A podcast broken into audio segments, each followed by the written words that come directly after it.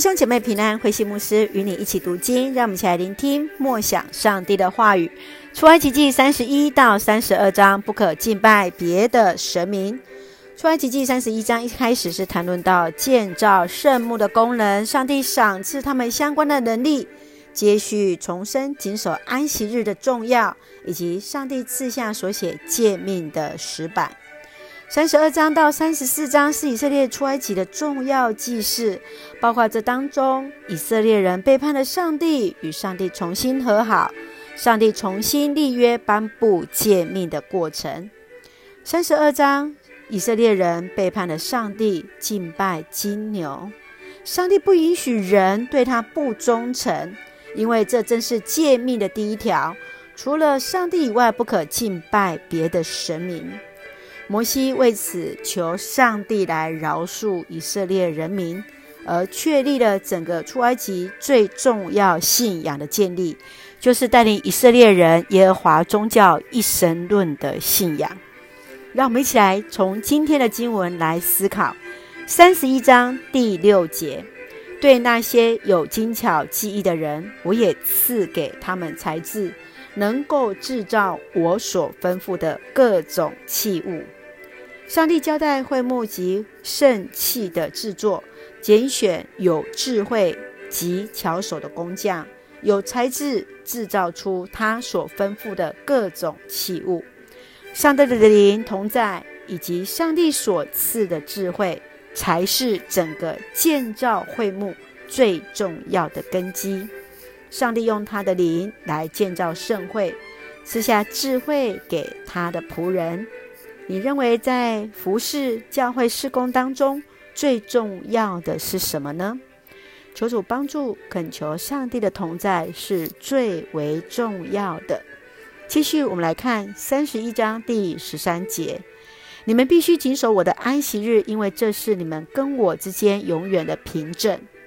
安息日是上帝所赐分别为圣的日子。重点在于安息，相信耶和华以乐，上帝必然为我们预备。学习完全交托，上帝必同担一切重担，必定保守一切，为属他儿女的生命负责到底。每当在主日你在敬拜时，你是否惊艳到成为新造的人的喜悦呢？你在主日时会如何亲近上帝？又是带着什么样的心去做礼拜呢？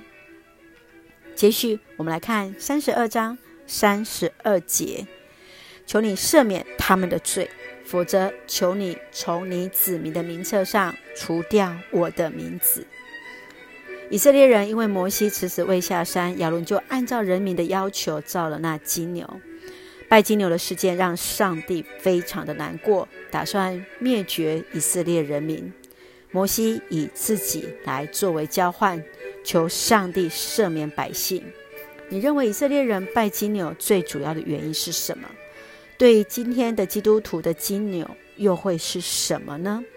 求主来帮助我们，来察觉，来敏感，这是神所不喜悦的那金牛，都从我们当中来除去。让我们一起用三十一章十三节作为我们的金句。你们必须谨守我的安息日，因为这是你们跟我之间永远的凭证。是的，愿主来帮助我们，在今天我们要一起守主日为圣日，与上帝的一个敬拜这样的一个约定。让我们一起用这段经文来作为我们的祷告。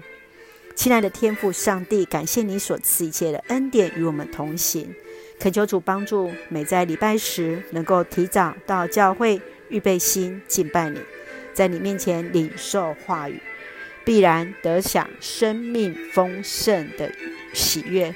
每当遇到生命的迷惘，在看不见前面的道路，那有形的偶像出来迷惑我们的时候，求主帮助，坚定信志，单单的信靠你，赐下平安喜乐，在我们所爱的教会与每位弟兄姐妹身体健壮，灵魂兴盛。